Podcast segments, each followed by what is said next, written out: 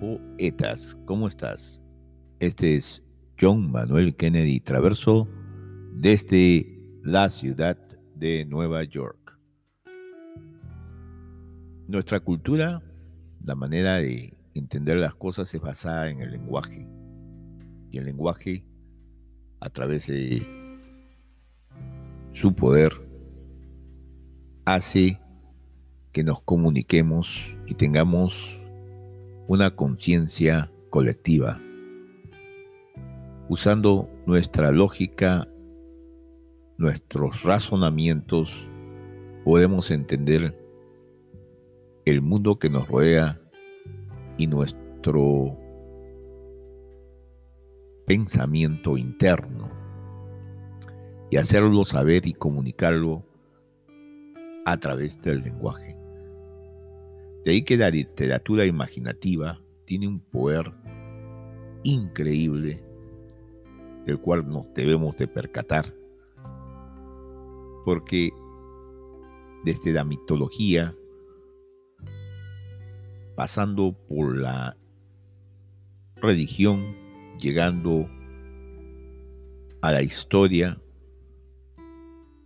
a la ciencia, esta manera de ver la vida y entender la naturaleza del tiempo crea una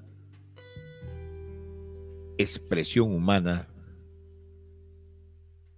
que tiene el poder de hacernos entender las cosas que son nuestras propias comunes a todo el proceso humano y a todos los que pertenecemos a esta especie que piensa y aprende. Entonces, ya Sigmund Freud hablaba de tres revoluciones, que según decía que estas revoluciones habrían dejado atrás épocas viejas y a la vez irracionales. O sea, como quien sube un grado más al entendimiento de las cosas. Esas revoluciones provocaron usar como una especie de elevador intelectual, con una paradigma que habría mejorado el entendimiento de nosotros mismos o del mundo que nos rodea. Entonces, ¿cuáles fueron estas tres revoluciones? Fue, según dice él, en primeramente primeramente la copernicana, que revolucionó la manera en que tendría la, humanidad de verse a sí misma, porque reemplazó o removió al hombre del medio o del centro de la creación. La darwiniana, que ya saca la creación del centro y propone la evolución de las especies. A lo que tengo que decir también que hay por lo menos dos importantes elementos que se fraguan de Charles Darwin, ah, el doctor Charles Darwin escocés, eh, uno que es el que se le conoce por el cual se le conoce mayormente a la teoría de la evolución de las especies, es que sobreviven los más fuertes, ¿no? El más fuerte sobrevive. Y ese fue como una, una forma eh, eh, de, caballito de batalla para muchos de los que creen en la um, creen que hay razas superiores Inclusive habría, habría ahí dos o tres ingleses que sostenían esta, que buscaban todo tipo de, de teorías para proponer pues la, la superioridad racial. Y no es así con Darwin. Darwin no tenía ninguno de estos, no era su propósito proponer tal cosa. Habría escrito sobrevivir más fuerte porque eso es lo que él notó en sus viajes, más que nada el viaje que pasó por el estrecho de Beagle y en el que él anota estas observaciones. También estuvo en Galápagos, ahí en lo que ahora es Ecuador, en las islas donde hay poca intervención del ser humano, las especies que ahí ah, se procrean. Y esas observaciones basadas en muchas especies comparándolas, creo que por un lado sobrevive más fuerte, pero otra, la que propagó, en la que, eh, aparte de Spencer, que se, que se dedicaba, Spencer era uno de estos uh, eruditos, filósofos que proponía pues la superioridad racial, había otro, el, el, conde Pietor Protoquín, el que Ah, inclusive tiene un libro de ayuda mutua que propongo que lo leas, te propongo que lo examines, pero ahí es una de las cosas que también sobrevive el que sabe, las especies que saben vivir simbióticamente, que se ayudan mutuamente de una manera u otra. Y hay muchas comparaciones que Darwin escribe ah, o que observa en las naturalezas y que comparando estas asociaciones simbióticas de diferentes especies ah, que se dan, por ejemplo, la rémora que para con el tiburón, le para limpiando los dientes, ¿no? Y, a limpiar se alimentan ellos. Eh, hay una tortuga que parece que también cuida a los críos de los cocodrilos cuando estos cocodrilos van a buscar alimento para sus críos y para ellos mismos. Ah, pues ahí y, las tortugas los cuidan ah, para que no haya otras especies y se aprovechen de ellos.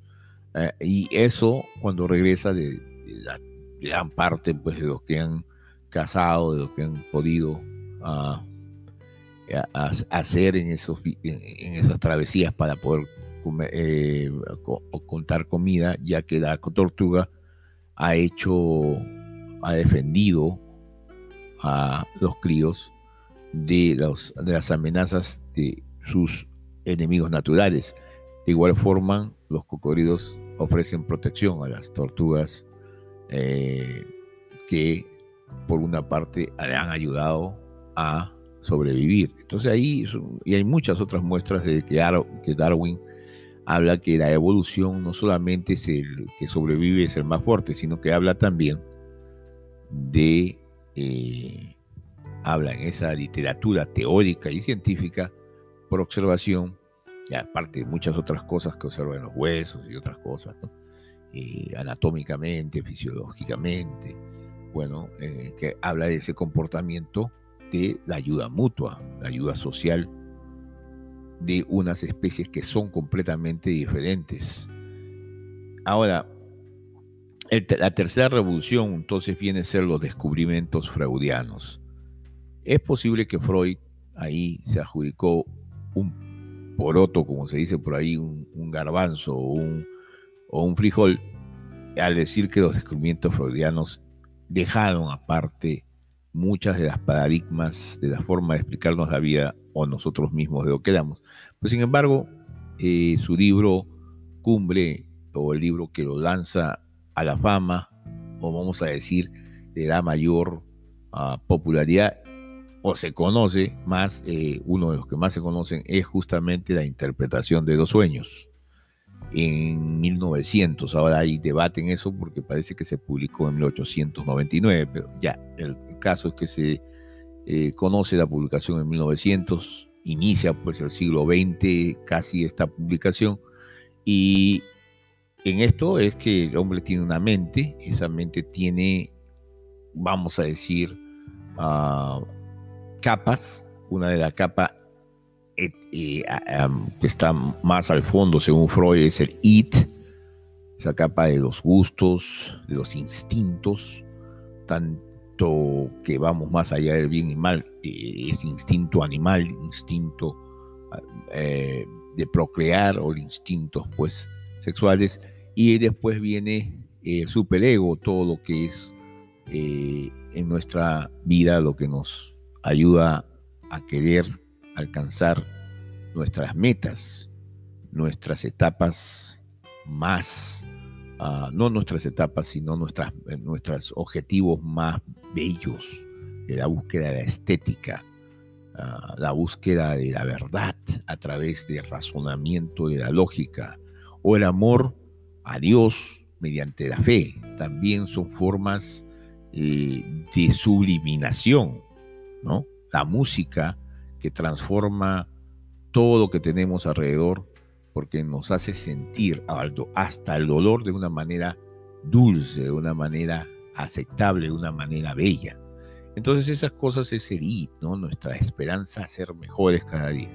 Eh, perdón, es el superego. El IT sería pues, si tengo hambre, mato a cualquier cosa, no me importa qué. Si tengo ganas de hacer algo, lo hago porque el cuerpo me lo pide, ¿no? Entonces, entre ese aspecto subliminal de búsqueda de la verdad, de la belleza, de la justicia, de la paz, y el otro en búsqueda de las necesidades, más que nada sin pensar, pues está en el medio el ego, en el presente, en esa lucha entre el bien, de lo que se supondría que sería puesto el bien, pero no es el bien, es los instintos, ¿no? Y la necesidad, pues, de aprender, la necesidad de ser mejores, las metas y objetivos. Y ahí está el ego, y ahí siempre está. Entonces, esas tres revoluciones, de nuevo, la copernicana, la darwiniana y los descubrimientos freudianos, a los que les puedo decir que Freud, eh, pues hizo, eh, es el padre del psicoanálisis, el padre o el jefe o el líder del círculo de Viena, en donde saldría muchos, eh, muchas escuelas, muchos discípulos de él, harían escuelas básicamente importantes e influyentes en todo el mundo de la psicología. Hablemos de Jung, eh, Jung que más que nada se va a la psicología analítica, pero que recibe mucha influencia de la parte este, de la parte oriental, de las filosofías orientales, más que nada el budismo. Y también tenemos la psicología social, ese ya es Adler, Alfred Adler me parece, que es el que eh, funda esta escuela que deviene el psicoanálisis, pero se funda más en el aspecto social. Tenemos también a los neo-freudianos, inclusive la hija de Freud, Anne Freud, eh, también a, le sigue las relaciones de los objetos por Melanie, Melanie Griffin, creo que es, si es que no me equivoco. Pero a eso se sucede también escuelas que ya nacen más pragmáticas de la psicología, que mezclan la eh, psicología educativa, o sea, eh, del aprendizaje, ¿no? Por medio, por ejemplo, de Moreno con, eh, bueno, esto ya es más que nada más, mucho más moderno que él, ya comienza a salir. Moreno hace eh, el aprendizaje del drama, ¿no? Cómo se puede entender los efectos de la sociedad y, los problemas individuales a través de la drama, vamos a decir, una dramaterapia, una psicoterapia de dramas.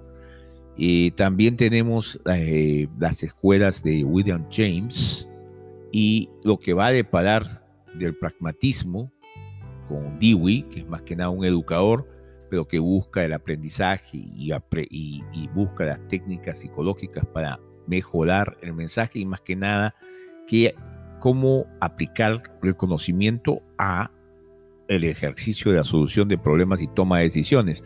Y a eso viene la escuela americana, norteamericana, que es el pragmatismo.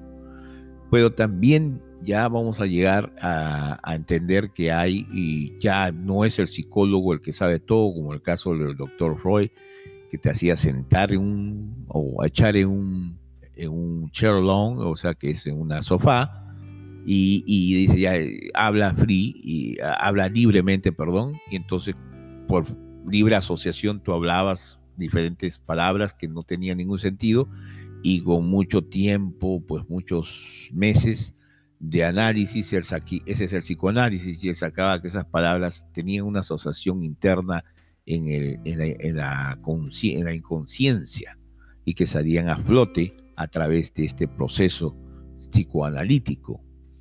Y también pues la interpretación de los, sueños, de los sueños, que en eso tenía algo que ver con Jung, pero para Jung era diferente. Y hay un episodio en el que he hablado de, de Jung y tu yo. En ese caso de qué representaban los símbolos, cuál era el lenguaje de esos símbolos, cómo los sueños eran una manera de la mente de, darte a conocer lo que estaba pasando en tu inconsciencia. Eh, entonces tenemos oh, ya en comparación a este psicoanálisis, que ya parece una eh, suerte de brujería, de superstición, aunque les digo que hay muchas universidades muy, muy, vamos a decir, con mucha reputación, que todavía enseñan psicología. Hay doctores, eh, inclusive en este momento, graduándose eh, de psicología, ah, de psicoanálisis.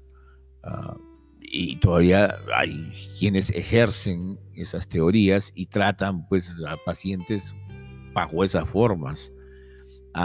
Sin embargo, pues las teorías ya más humanistas han venido que se centran en el cliente. O sea, el cliente ya sabe más que tú. Tú eres el doctor, tú sabes las técnicas de consejería, las técnicas, eh, vamos a decir, de terapias apropiadas para los problemas que pueden sufrir las personas a nivel de comportamiento conductual, pero a nivel de, ese, comportamiento de viene de un proceso mental. Entonces, esas, esas, esas eh, psicologías, por ejemplo, una de ellas es Carl Rogers, que tiene y se llama justamente eh, que el cliente es el centro, es el que tiene también el poder o comparte el poder con el profesional. ¿no? Es Carl Rogers que tiene muchas ideas, eh, muchas teorías acerca de, por ejemplo, de si tú eres el terapista, pues tienes que tener una relación con el paciente que sea de una manera incondicional y positiva. Entonces la relación hacia tus pacientes tiene que ser siempre un aspecto positivo e incondicional. Y eso es importante, tu actitud para poder ayudar a ese paciente y entender que ese paciente sabe más de él que tú puedas saber eh, por medio de las técnicas que tengas de entrevista o, o de terapias para poder entender qué está pasando en su mundo interno, en su mundo mental y psicológico. Entonces, eh, más allá de esto, hay muchas más, por supuesto.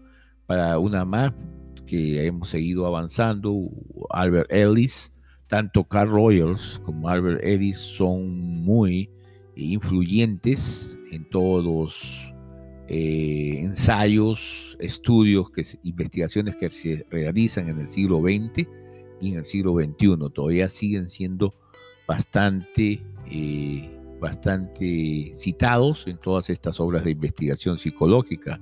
Albert Ellis tiene la teoría de el comportamiento que viene de eh, la parte racional y emocional. Entonces, la terapia se llama la, eh, vamos a decir, si es que lo puedo traducir, porque en inglés es Rational Emotive Behavior Therapy, REBT.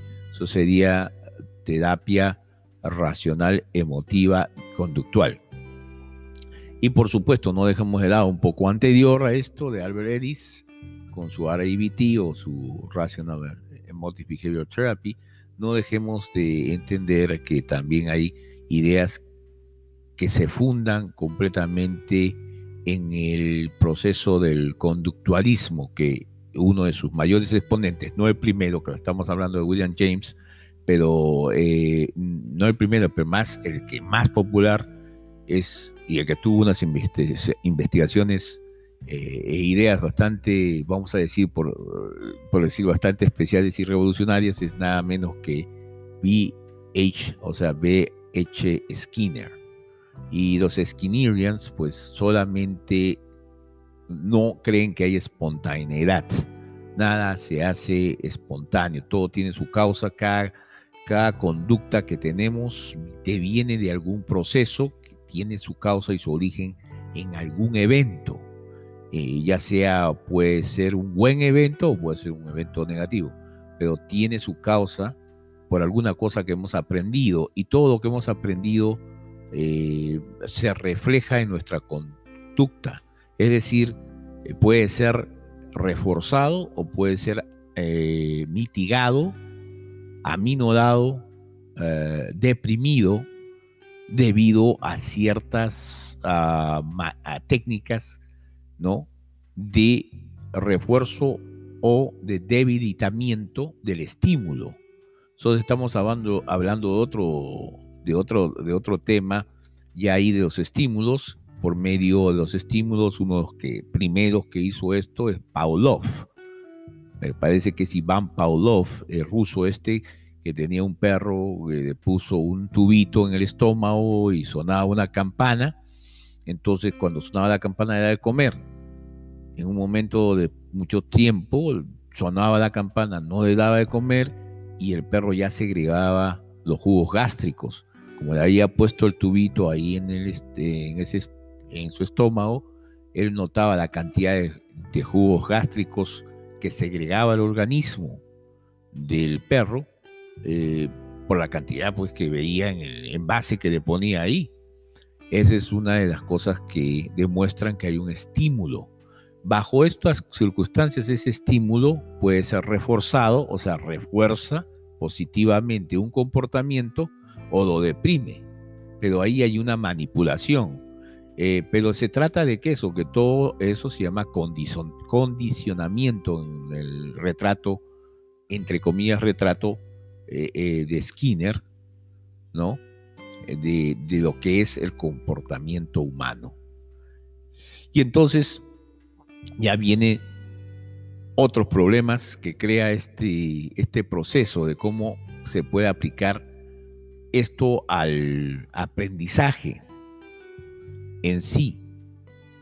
Y de ahí tenemos que ver los psicólogos que se dedican pues a mejorar el aprendizaje de las personas por medio de técnicas tanto de condicionamiento inclusive con alto hipnotismo, mejorar inclusive la, eh, eh, vamos a decir, cómo uno ah, puede llegar a realizar sus tareas, ah, ah, vamos a decir, de trabajo o la actitud que tiene uno al competir en un evento deportivo. Todo esto ya se han ido, se han ido avanzando, se han ido aplicando.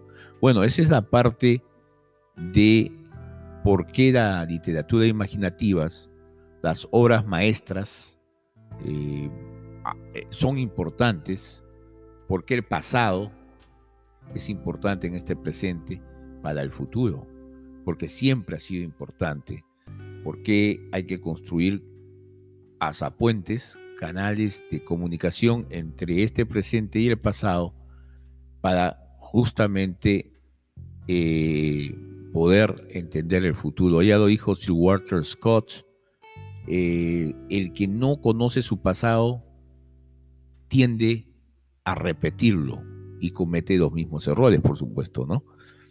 O lo dijo Simón Bolívar, quién sabe su maestro Rodrigo, eh, ¿cuándo dejarás de ser lo que eres para ser lo que debes ser? Todas estas cosas se develan en las grandes obras eh, de los maestros antiguos, porque describen siempre ellos la civilización de una manera densa, con mucha vivacidad, pero también con mucha integridad y comprensividad. Entonces, sumarizan así los antiguos la existencia de cada aspecto de la vida humana.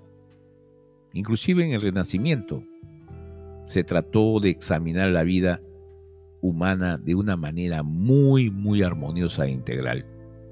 Y es por aquí donde nosotros vamos a empezar nuestra conversación indicando algunas de las obras de los mejores maestros de la antigüedad.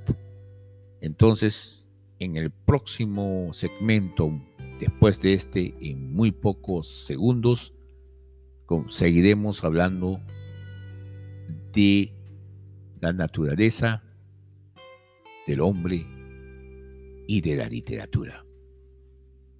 Muchas gracias. Seguimos muy pronto, después de un breve, breve instante.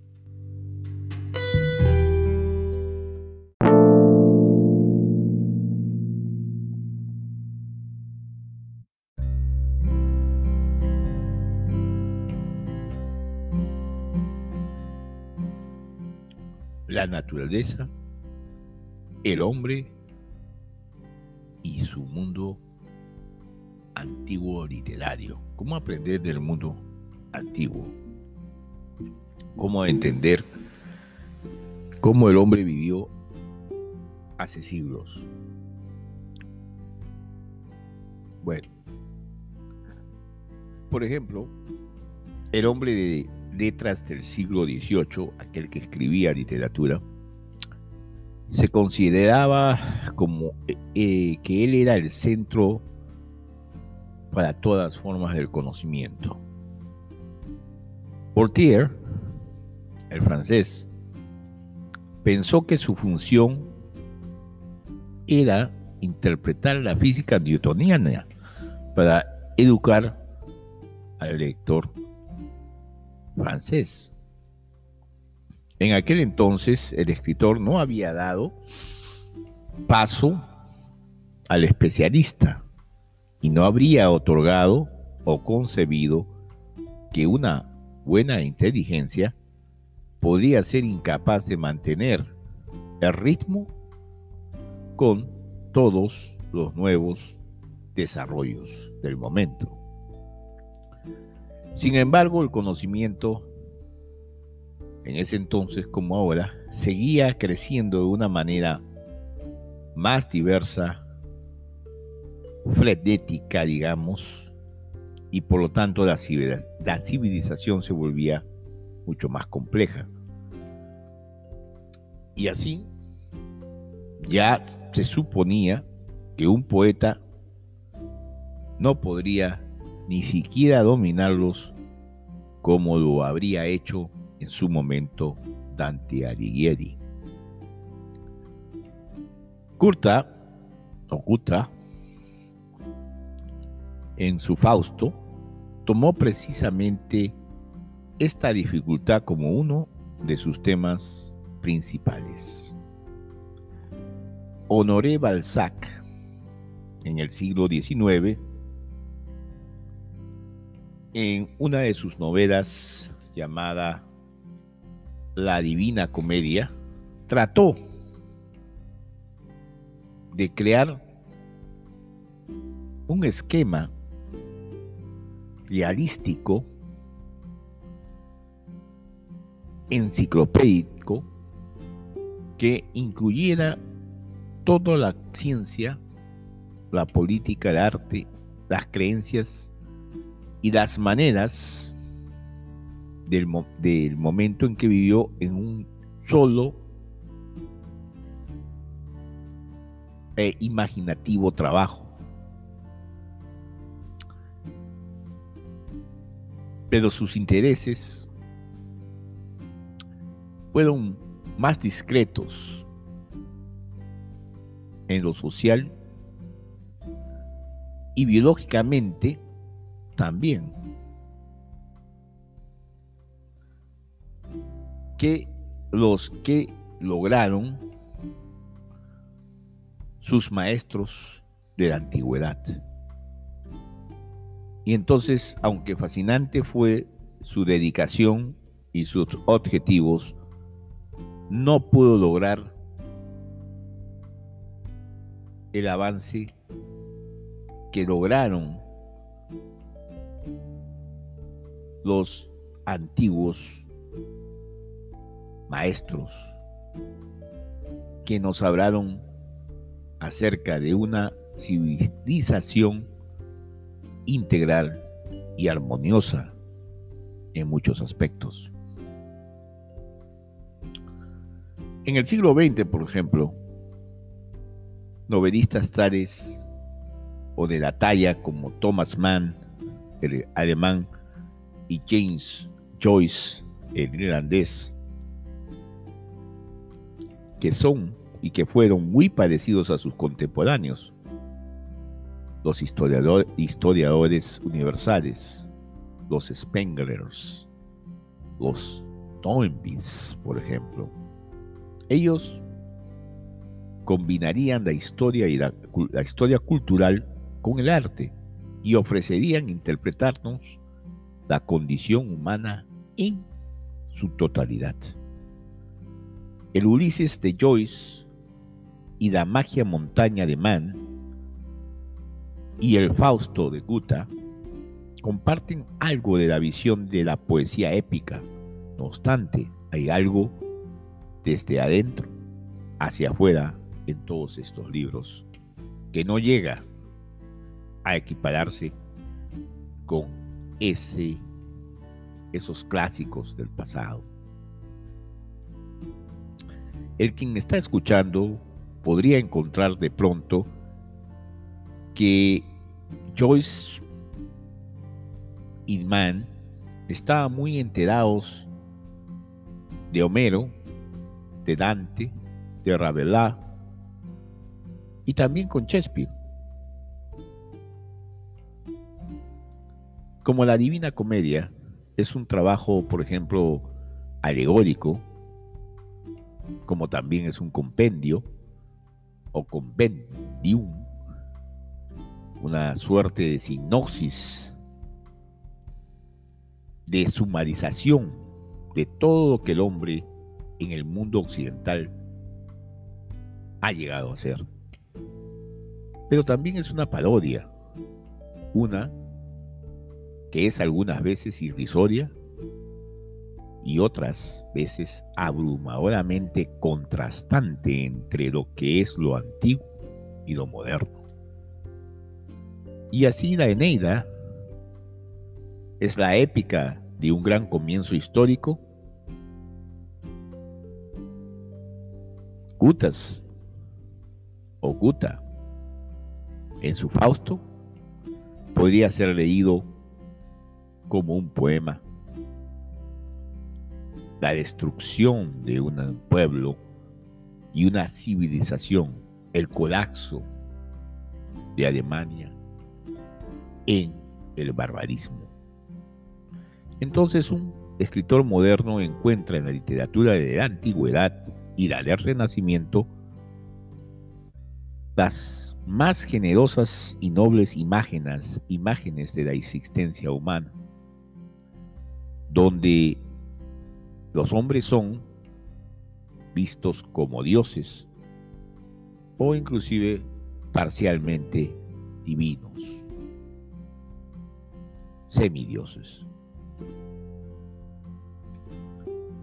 En la Edad Moderna, los poetas y novelistas han estudiado al hombre en su más común y familiar condición. Ellos han escrito realísticamente sobre la vida cotidiana de ser simplemente un humano. Sin embargo, cualquiera de, lo que, cualquiera de los que lo vean o de los que lo,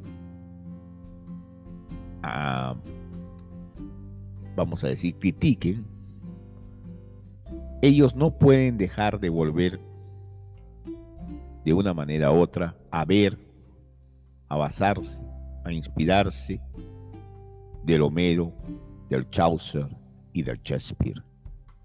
Porque son de quienes ellos han heredado sus concepciones de la forma literaria, del carácter y de la acción.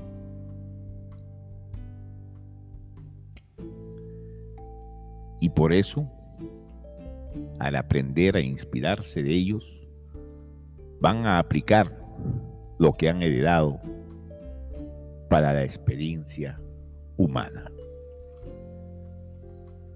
El escritor moderno inevitablemente se encontrará tratando de establecer si el hombre viviente puede ser medido con la misma medida como se le mide al hombre homérico, al euripidiano, al chauceriano, al shakespeariano. Si el escritor lo encuentra absolutamente imposible para usar la misma medida, él podría concluir que el abismo, la distancia que hay entre el pasado y el presente, es tan amplia como para crear un puente entre ellos y que hay tal vez dos diferentes tipos de órdenes de humanidad. Uno, heroico, discernible en el pasado, y el otro, contemporáneo, pero también negligible. Los escritores norteamericanos han sido siempre peculiarmente sensitivos para esta dificultad. Nathaniel, Hunter, en el capítulo introductorio de su libro La Carta Escarlata, llamada también o vista como la casa ah, hecha a medida, habla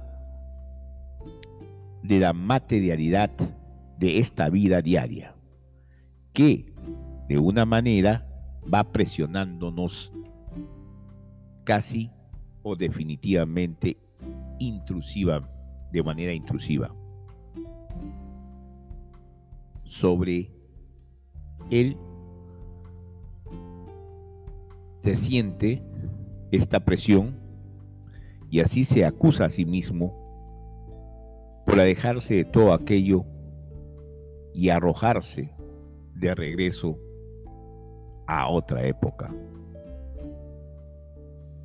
Dice, el esfuerzo más sabio o mejor pensado habría sido difundir el pensamiento y la imaginación a través de la opaca sustancia de hoy y así hacerlo o cambiarlo por una transparencia, entre comillas, brillante. Es de Shakespeare y de los clásicos antiguos que el siglo XIX, que la literatura del siglo XIX, deriva del ideal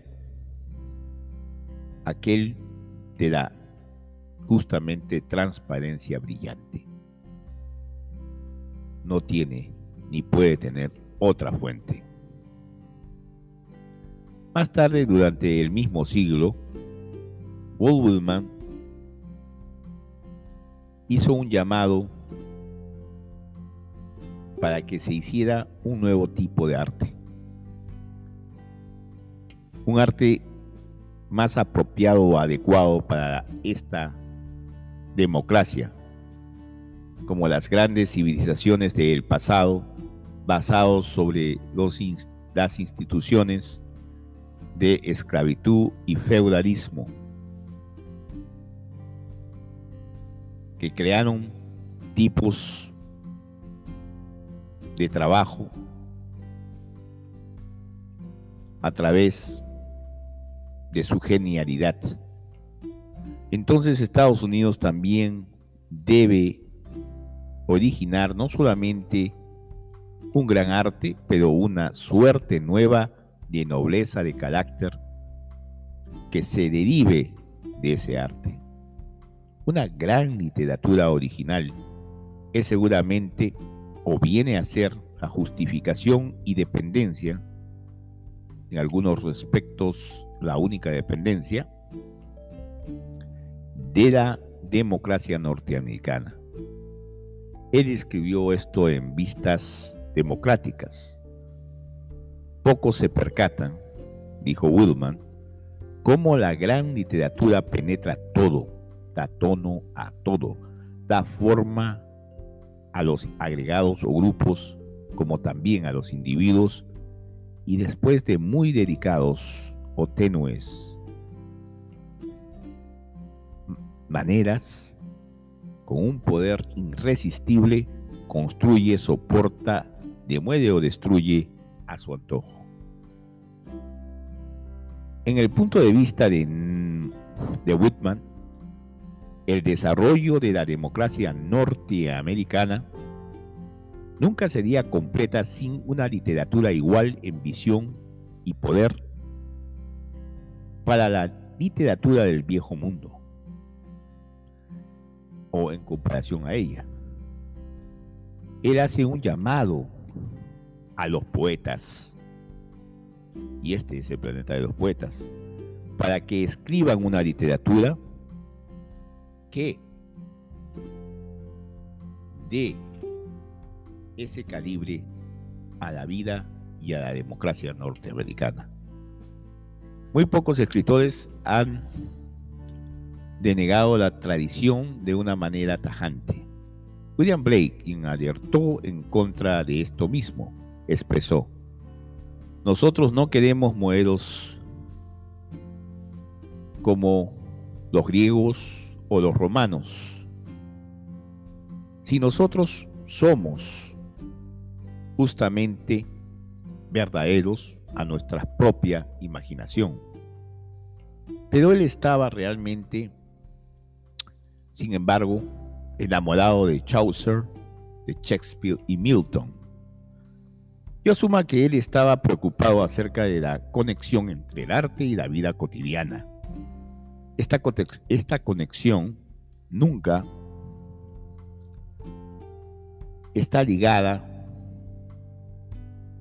por los grandes poetas del pasado, es decir, la conexión de la vida artística con la vida normal, cotidiana de todos los días, la vida diaria. Los antiguos no tenían problemas los poetas antiguos no tenían problema para reconciliarla o buscar las conexiones.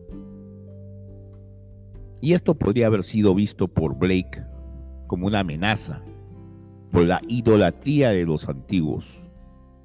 Esos, o de, perdón, por la idolatría de los anticuarios, porque los antiguos sí hacían esas conexiones armoniosas entre el arte y la vida cotidiana pero, pero no los anticuarios, esas personas quienes siempre desean fosilizar los clásicos y guardarlos para siempre, dorados pero congelados en un pasado distante. Sus miedos no fueron ilusorios los miedos de William Blake. Y fue demostrado en nuestro propio tiempo por escultores como es ah, como es por ejemplo Wyndham Lewis y otros hombres de genio algunos de ellos quienes volvieron al pasado y en el presente lo pusieron como opuestos, es decir, como si fueran la antítesis el pasado, el presente.